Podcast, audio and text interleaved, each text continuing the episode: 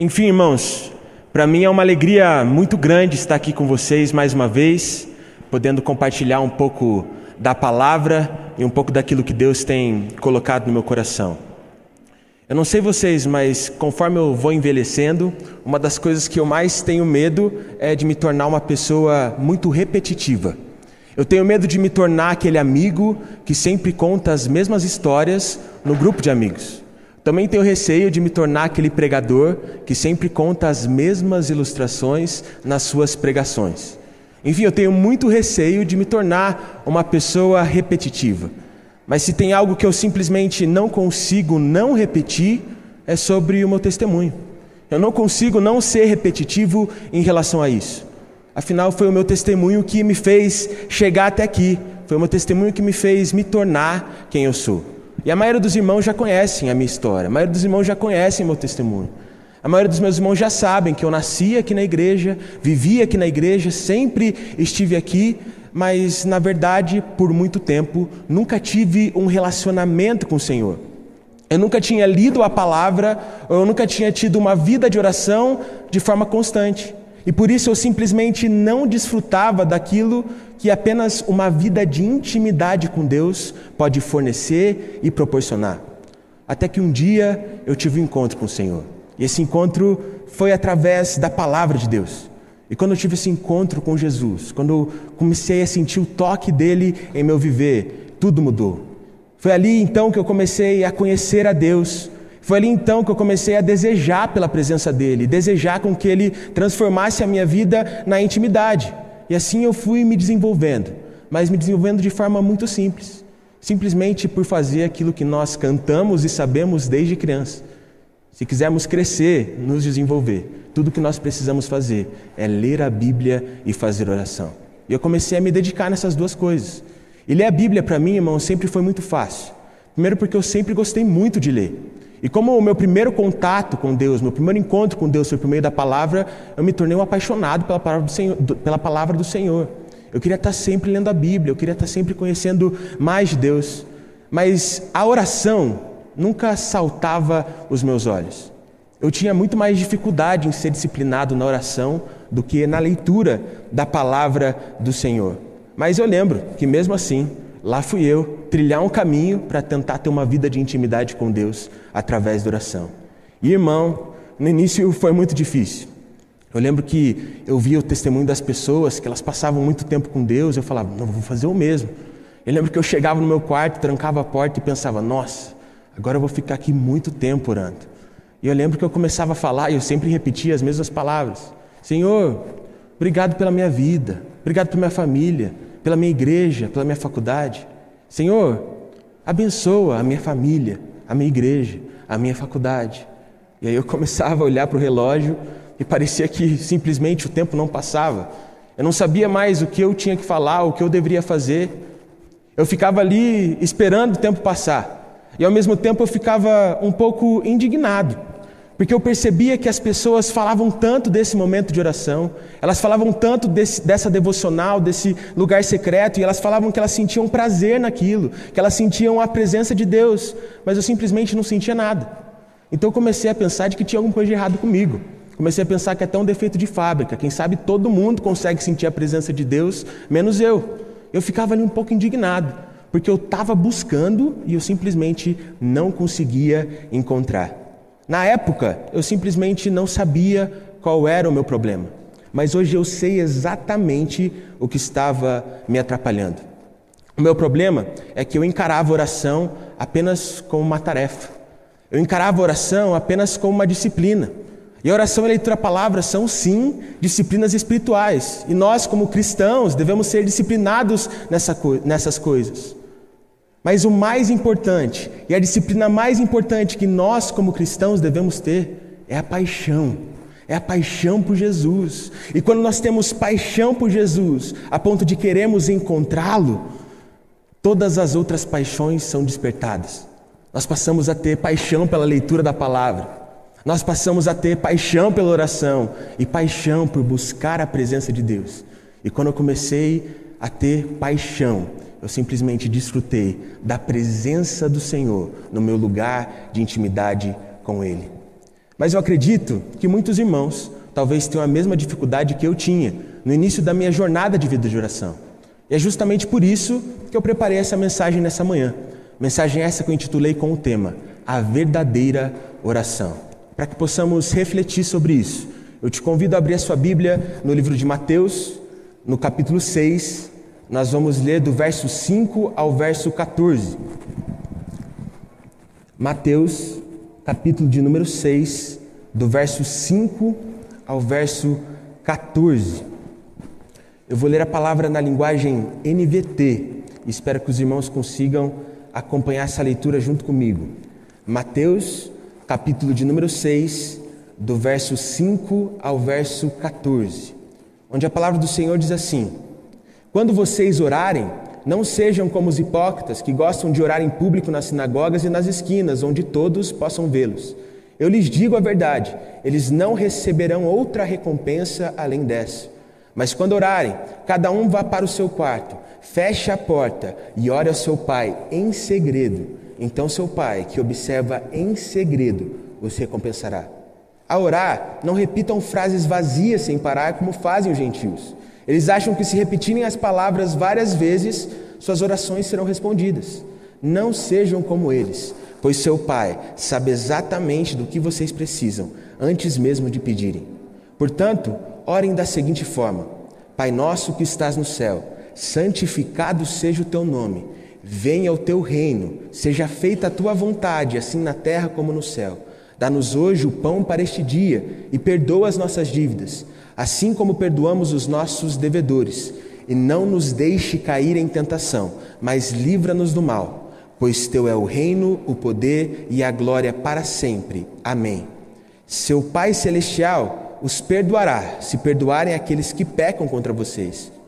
Mas se vocês se recusarem a perdoar os outros, seu Pai não perdoará os seus pecados. Vamos orar? Senhor Deus Pai, nós te agradecemos pela Sua palavra, Pai, nós te agradecemos pelos seus ensinamentos. E nós cremos, Pai, de que o Senhor está aqui conosco nesse momento. Portanto, nós te pedimos, Pai, para que o Senhor venha com a Sua presença nesse lugar e convença corações a te buscarem nesse lugar de intimidade. Que essa palavra não seja apenas uma palavra falada, ouvida, mas que essa palavra faça vida em nossos corações, para nos tornarmos cada vez mais semelhantes a Jesus. Essa é a nossa oração, esse é o nosso desejo e é isso que nós te pedimos. Em nome de Jesus. Amém. Irmãos, eu acredito que a partir desse texto que nós acabamos de ler, nós podemos aprender três coisas com Jesus em relação à verdadeira oração. E essas três coisas serão os três pontos que vão notear a minha mensagem nessa manhã. E a primeira coisa que nós podemos aprender com Jesus em relação à oração, a partir desse texto de Mateus, é a seguinte: Jesus nos ensina a como orar de verdade. Jesus diz mais precisamente entre o verso 5 e o verso 8 como era a oração dos hipócritas e como era a oração dos gentios. E Jesus comenta e destaca, de forma crítica e negativa, duas atitudes. A primeira, Jesus critica a forma como os hipócritas valorizavam apenas as orações que eles faziam na frente das outras pessoas. E, consequentemente, a forma como eles desvalorizavam a oração que eles faziam no secreto com Deus. Ou seja, eles não valorizavam a vida de intimidade com o Senhor da forma como deveria. Segundo, Jesus critica a forma como os gentios estavam orando. Pois Jesus diz que eles simplesmente estavam repetindo palavras. Eles repetiam palavras porque eles achavam que fazendo isso eles iriam conseguir ter de Deus aquilo que eles queriam. Ou seja, quando eles oravam, eles não estavam querendo buscar intimidade com o Senhor. Eles não estavam querendo ter e desenvolver um relacionamento com Deus. Eles apenas queriam ter aquilo que Deus poderia dar para eles. Eles apenas queriam ter aquilo que eles queriam do Senhor. Muito tempo se passou depois dessas declarações de Jesus. Mas, mesmo com muito tempo tendo passado, infelizmente, esses dois pensamentos, essas duas coisas, permanecem presentes na vida da igreja e na vida de muitos crentes até os dias de hoje. Afinal, muitas pessoas simplesmente não têm o hábito de buscar a Deus em secreto e na intimidade de maneira constante e de maneira diária. Muita gente vive dessa forma achando que só precisa vir no culto de domingo, achando que o culto de domingo vai sustentar o seu relacionamento por, com Deus por toda a semana. Mas a verdade é que isso não pode dar certo. Afinal, não é assim que as coisas acontecem na nossa vida com Deus. E também não é assim que as coisas acontecem na nossa vida no geral. Por exemplo, se os irmãos decidirem ter um estilo de vida mais saudável, portanto vocês decidem fazer uma dieta. Vocês vão no nutricionista, ele passa certinho o que vocês devem comer, que horário vocês devem comer, e vocês estão lá, todos animados. Mas ao mesmo tempo, você só faz essa dieta uma vez por semana. E o resto, você simplesmente não faz nada. A dieta vai mudar a sua vida, irmão? Vai transformar o seu viver? Não vai. Porque você está fazendo aquilo uma vez na semana. Portanto, você não vai ver os resultados disso. Se além da dieta você quiser inserir atividades físicas na sua rotina. Só que o seu problema é que você só faz atividade física, uma, atividades físicas uma vez por semana. Isso vai fazer diferença na sua vida? Isso vai transformar o seu viver? Não. Você só está fazendo uma vez por semana e isso simplesmente não vai alterar nada no seu cotidiano e na sua saúde. Enfim, o que a gente pode perceber é que para que uma transformação aconteça em nossas vidas, nós precisamos ser constantes nas atitudes que transformam o nosso viver. E na nossa vida com Deus não é diferente. Se nós queremos desenvolver um relacionamento com Ele, nós precisamos ser constantes.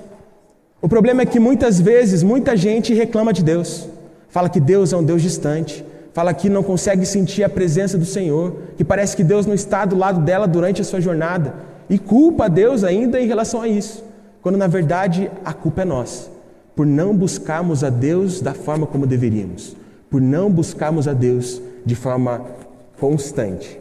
Eu acredito que algo que contribui muito para essa nossa inconstância é a nossa cultura de buscarmos a Deus apenas quando nós precisamos de alguma coisa. Nós só buscamos ao Senhor quando nós precisamos de uma solução para algum problema nas nossas vidas. Enfim, nós só oramos e buscamos a Deus para pedir alguma coisa. E sabe, irmão, pedir não tem o menor problema.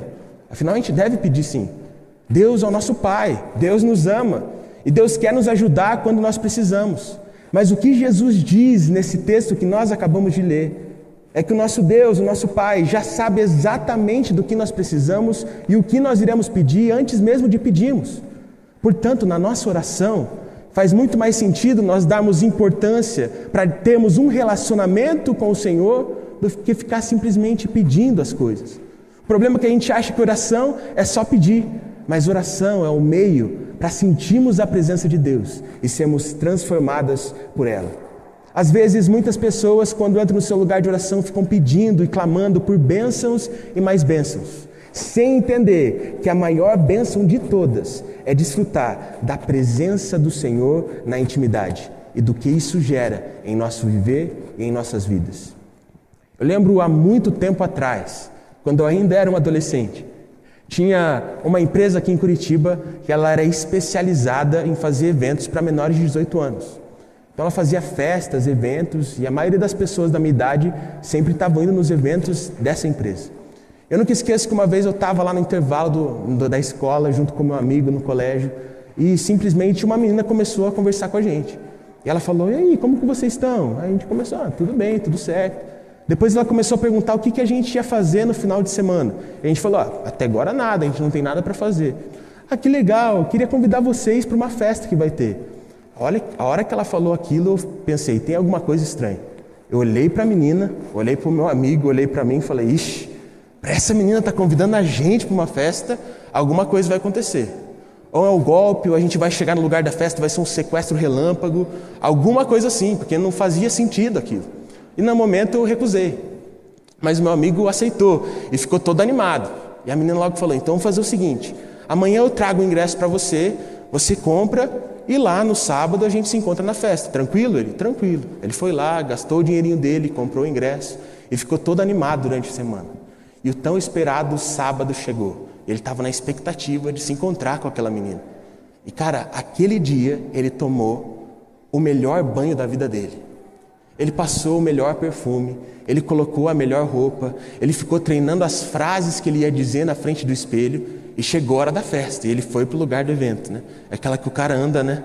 O cara já anda até de forma diferente, ele vai cheio de confiança.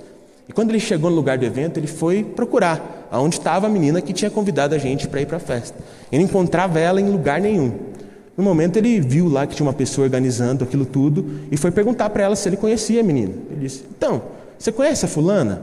Fulana me convidou para vir aqui nessa festa, mas simplesmente não encontrei ela, não achei ela em nenhum lugar. E a mulher disse para ele, disse, não, conheço sim, ela é promotora aqui dos nossos eventos, por isso ela chega um pouquinho mais tarde. Ele, então tranquilo. E como não tinha ninguém para conversar, ficou conversando com aquela, com aquela mulher. E conforme o tempo foi passando, a conversa foi se direcionando. E ele, em um momento, perguntou para ela o que era ser promoter. E ela falou: promoter é aquele que promove os nossos eventos. E aqui funciona assim: se a pessoa consegue vender 20 ingressos, ela consegue entrar de graça e ainda fica com uma porcentagem do dinheiro que ela arrecadou com a venda desses ingressos. Quando meu amigo ele ouviu isso, ele ficou de queixo caído. Porque ele entendeu de que na verdade a menina não queria nada com ele. Ela não queria ser amiga dele ou muito mais qualquer outra coisa. Ela simplesmente queria vender os 20 ingressos e conseguir entrar naquele lugar de graça. E sabe, quando a gente ouve essas histórias, a gente pensa, hum, que sacanagem. Que maldade que essa menina fez com esse menino, com esse moleque. Mas a verdade é que muitas vezes nós fazemos a mesma coisa com Deus. Nós só buscamos a Ele para ter aquilo que nós precisamos e não para termos um relacionamento de intimidade com o Senhor. Muitas vezes nós só queremos participar apenas da festa que o Senhor tem preparado para nós, mas não queremos ter amizade com Ele, muito menos intimidade com o Senhor. E uma pessoa que leva a vida assim, uma pessoa que tem esse pensamento, ela simplesmente não consegue orar de forma verdadeira, pois a verdadeira oração provém de um coração que busca o Senhor. A verdadeira oração provém de um coração que busca a presença de Deus. A verdadeira oração parte de um coração que é verdadeiramente adorador e que busca adorar e conhecer ao Pai em espírito e em verdade. Isso nos leva à segunda coisa que nós podemos aprender com Jesus em relação à oração a partir desse texto de Mateus. A verdadeira oração provém de um verdadeiro adorador. Logo depois de Jesus repreender e alertar em relação à oração dos hipócritas e dos pagãos, ele diz no verso 9 o seguinte: Orem da seguinte forma. Eu fico imaginando esse momento, irmãos, como os discípulos ficaram concentrados. Eu imagino eles vidrados, porque naquele momento Jesus ia ensinar eles como orar. Então eu fico imaginando um olhando para o outro e fala assim: ó, presta atenção, porque se eu esquecer de alguma coisa, você me lembra depois. Eu fico imaginando eles procurando algum lugar para anotar, alguma coisa para que eles pudessem registrar aquelas palavras de Jesus. Afinal, Jesus estava ensinando a eles como orar. E eles queriam aprender como orar com Jesus, porque quando Jesus orava, coisas extraordinárias aconteciam. Portanto, os discípulos queriam saber quais palavras eles deveriam utilizar para que, quando eles orassem, coisas extraordinárias acontecessem também. Eu fico imaginando qual foi a expectativa que foi gerada no coração daqueles discípulos. Eu imagino que talvez eles ficaram esperando de que Jesus passaria para eles algumas palavras-chave, ou de que talvez Jesus passaria para eles uma estratégia de como orar de forma mais efetiva. Mas essa expectativa que foi gerada no coração dos discípulos foi frustrada. Porque na verdade as palavras que Jesus nos ensinou foram palavras simples, foram palavras comuns. Eu acho que o fato de Jesus usar essas palavras simples e comuns nos ensina de que na verdade o mais importante não são as palavras que são utilizadas na nossa oração, mas sim o coração daquele que está orando. Com essas palavras, Jesus está nos mostrando de que o coração de quem ora deve ser um coração de um verdadeiro adorador. Afinal, Jesus começa a oração que nos ensina adorando a Deus. Nessa semana, eu terminei a leitura de um livro do pastor Abe Uber, e foi uma leitura muito edificante. Muitas coisas falaram comigo, mas talvez a coisa que mais mexeu no meu coração foi o momento em que ele compartilhou a visão que um amigo dele teve. Ele disse que o amigo dele estava orando um dia no seu lugar secreto, no lugar de intimidade com o Senhor. E Deus levou ele para um lugar onde ele conseguia ver duas coisas, dois campos diferentes, dois pastos diferentes. À esquerda dele, ele vinha um pasto que era cinza, sem cor, sem vida. Portanto, os animais que estavam pastando naquele pasto eram animais sem vida, sem força, sem vitalidade nenhuma. Enquanto quando ele olhava para a direita, ele via campos verdes, um pasto cheio de vida. Consequentemente, os animais que estavam pastando ali eram animais fortes, Eram animais muito fortalecidos. Eram animais que de fato você poderia perceber que não estavam prestes a morrer como os outros animais, mas sim que estavam cheios de vitalidade. E ele diz que esses dois campos eram separados por uma cerca. Esses dois pastos eram separados por uma cerca. E ele disse que depois de ter essa visão, o Espírito começou a revelar para ele o que aquilo significava. Ele disse que o Espírito falou de forma bem clara no coração dele de que aqueles animais que estavam perecendo e quase morrendo naquele pasto largado eram como as pessoas que vinham na igreja, frequentavam a igreja, mas não tinham intimidade com o Senhor e, consequentemente, não estavam cheias da presença de Deus. Enquanto os outros animais, que estavam fortes, que estavam cheios de vida e que estavam pastando em campos verdes, eram como os outros irmãos que vinham nas programações da igreja, que estavam sempre nas atividades que a igreja promovia, mas que ao mesmo tempo buscavam a Deus na intimidade e, consequentemente, eram cheios de vida. Ele diz que nesse momento ele começou a ficar muito feliz com as pessoas que estavam buscando a presença de Deus, mas ao mesmo tempo começou a ter um sentimento ruim por perceber que tinha muita gente perecendo que tinha muita gente sem entender o poder de desfrutar e de buscar viver na presença de Deus. Ele começou a ficar desesperado com aquilo.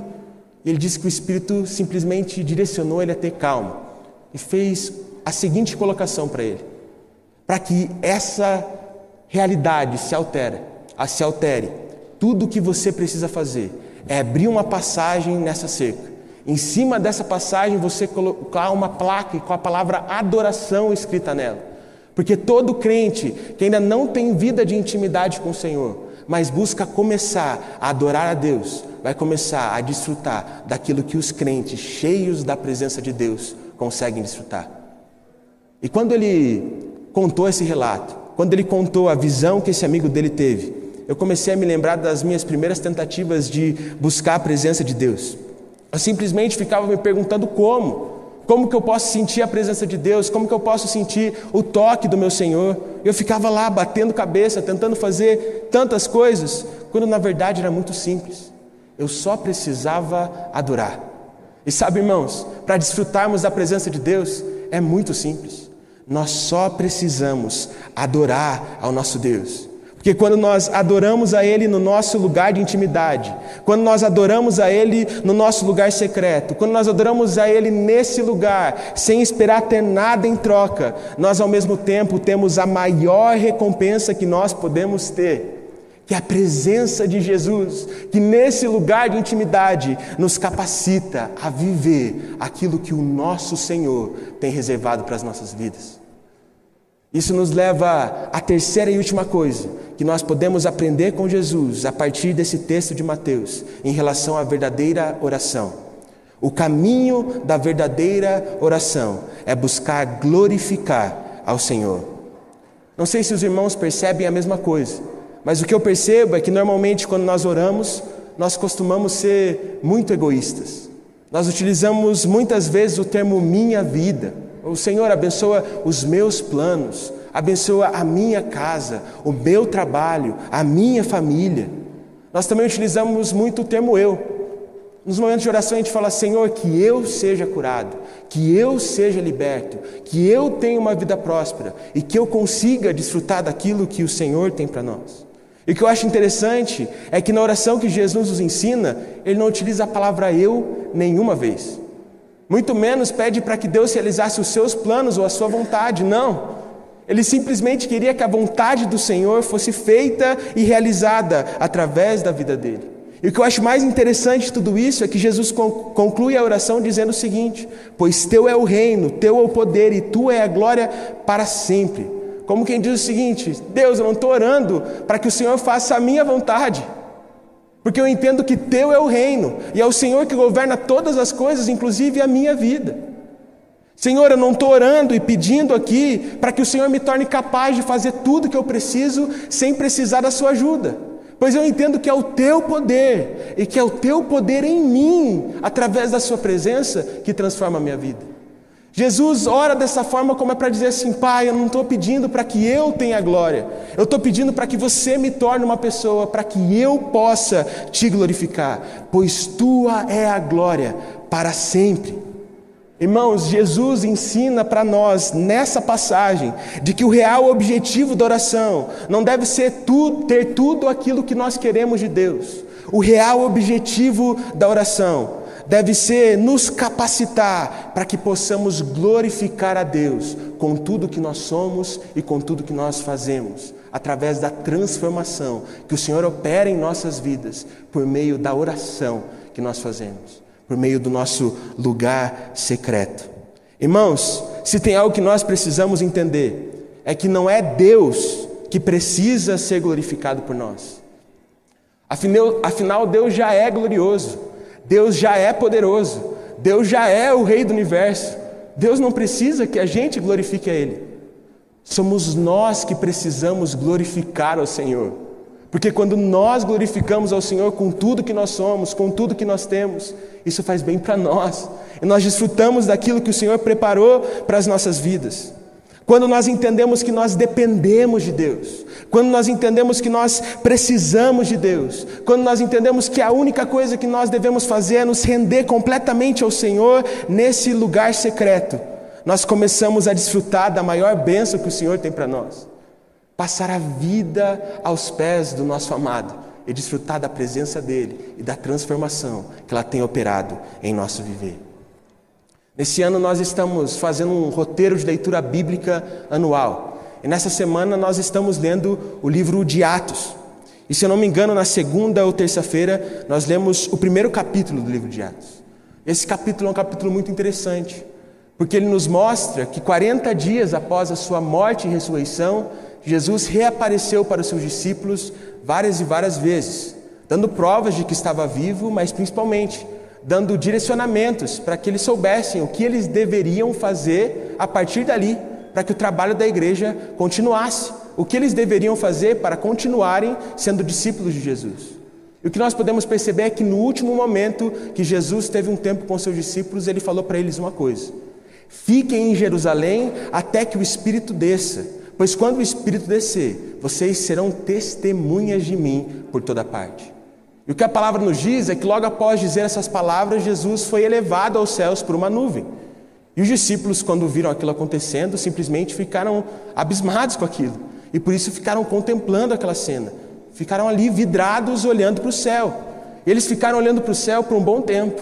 Eles ficaram ali olhando para cima até pelo que a palavra nos diz, até dois homens vestidos de branco chegarem até ele e perguntarem: Ei, o que vocês estão fazendo parados aí? O mesmo que subiu dessa forma vai descer. Aqueles homens estavam olhando para os discípulos como quem dissesse assim: Ei, não fiquem aí olhando para o céu, esperando algo acontecer, mas busquem pelo Espírito em Jerusalém, para que então vocês, tornem vocês se tornem testemunhas do Senhor por toda parte, para que quando Ele voltar, Ele possa ver o fruto daquilo que o Espírito Santo fez na vida de cada um. E sabe, irmãos, o que eu acredito é de que muitas vezes nós fazemos a mesma coisa que esses discípulos fizeram. Ao invés de buscarmos o Espírito, nós ficamos olhando para cima, olhando para o céu, esperando Deus fazer alguma coisa. Quando na verdade o que nós deveríamos estar fazendo é entrando no nosso lugar de intimidade, para que o Espírito nos capacite a sermos testemunhas do Senhor em toda parte. Irmãos, hoje eu não estou vestido de branco. Até tentei arrumar um terno branco, mas não consegui. Mas eu estou aqui para te avisar e para te alertar em relação a uma coisa. Talvez você ache que o seu problema na sua vida é que Deus não tem feito algo em seu viver. Mas na verdade é que o seu real problema é que você tem só olhado para o céu, ao invés de buscar o Espírito no seu lugar secreto. E, consequentemente, você não desfruta de uma vida com Deus, você só desfruta de uma vida de religião. Portanto, chegou o momento de parar de apenas olhar para cima, de apenas olhar para o céu, de apenas esperar Deus fazer algo e você fazer a sua parte. Conhecer o Senhor no lugar secreto, para que Ele te torne testemunha dele e para que você desfrute do quanto é bom ser um discípulo amado por Jesus. Talvez hoje, nessa manhã, você tenha percebido que a sua vida de oração se resume em apenas pedir para o Senhor aquilo que você quer. Se resume apenas em querer ter de Deus algo que você tanto deseja. Talvez hoje, nessa manhã, na verdade, você descobriu que na realidade você não tem vida de intimidade com o Senhor. Portanto, hoje, eu peço para que você decida fazer diferente. Eu peço para que hoje você decida buscar o Senhor. Não apenas nesse culto, não apenas nessa manhã, mas todos os dias da sua vida, em secreto e na intimidade, para que então você possa ser testemunha do Senhor aqui nesse mundo e desfrutar do quanto é bom glorificar a Deus com tudo que você é. Talvez você tenha se sentido desafiado nessa manhã. Não tem problema, irmão, porque quando Deus me deu essa mensagem, eu também me senti desafiado. Mas se você de fato entendeu que você precisa ter um pouco mais de vontade, um pouco mais de anseio, um pouco mais de paixão na sua vida de oração nessa manhã. Se você de fato sentiu que você precisa conhecer mais o Senhor na intimidade, você precisa desfrutar mais da presença de Deus para que, como igreja, nós possamos desfrutar daquilo que o Senhor tem para nós. Eu te convido a ficar em pé. Que nesse momento você fique em pé e decida buscar ao Senhor. Buscar ao Senhor não apenas nessa manhã, buscar ao Senhor não apenas durante a canção que nós iremos cantar, mas buscar o Senhor todos os dias, no seu secreto, no lugar de intimidade, porque é isso que transforma o nosso viver, é isso que transforma a nossa realidade. O Senhor anseia por pessoas que o buscam, pois Ele deseja se revelar. Seja você a pessoa que busca a presença de Deus e é transformada por ela diariamente. Enquanto eu faço a minha oração, faça a sua oração também. Senhor Deus Pai, nós te agradecemos, Jesus.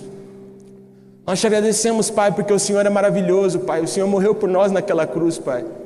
Nós não merecíamos tanta graça, nós não merecíamos tanto amor, mas o Senhor se entregou por nós, Pai. E nesse momento nós entendemos que muitas vezes, Pai, nós não queremos ter um relacionamento contigo, Pai. Muitas vezes nós só queremos ter aquilo que o Senhor pode dar. Mas hoje nós mudamos o nosso pensamento, Pai. Hoje nós mudamos a nossa cultura, Pai.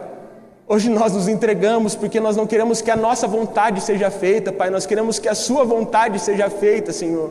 Pois Teu é o reino, Tu é a glória e Teu é o poder para sempre, Pai. Portanto, nós te pedimos, venha governar as nossas vidas, Pai. Que o Senhor coloque um desejo, um desejo que seja simplesmente gigantesco no, em cada coração de cada irmão que está aqui nessa igreja ou que está assistindo o culto online, Pai. E que possamos buscar o Senhor diariamente e sermos sustentados por esse lugar secreto, Pai. Para que assim como aqueles discípulos possamos ser testemunhas do seu amor, testemunhas do seu poder em toda a terra, porque é isso que nós queremos, te glorificar, Pai nos ensina a desfrutar desse lugar secreto, nos ensina a sermos como Jesus nesse lugar secreto e nos torna pessoas que de fato desejam, em primeiro lugar, buscar a Deus. É isso que nós te pedimos, esse é o desejo do nosso coração. Em nome de Jesus, amém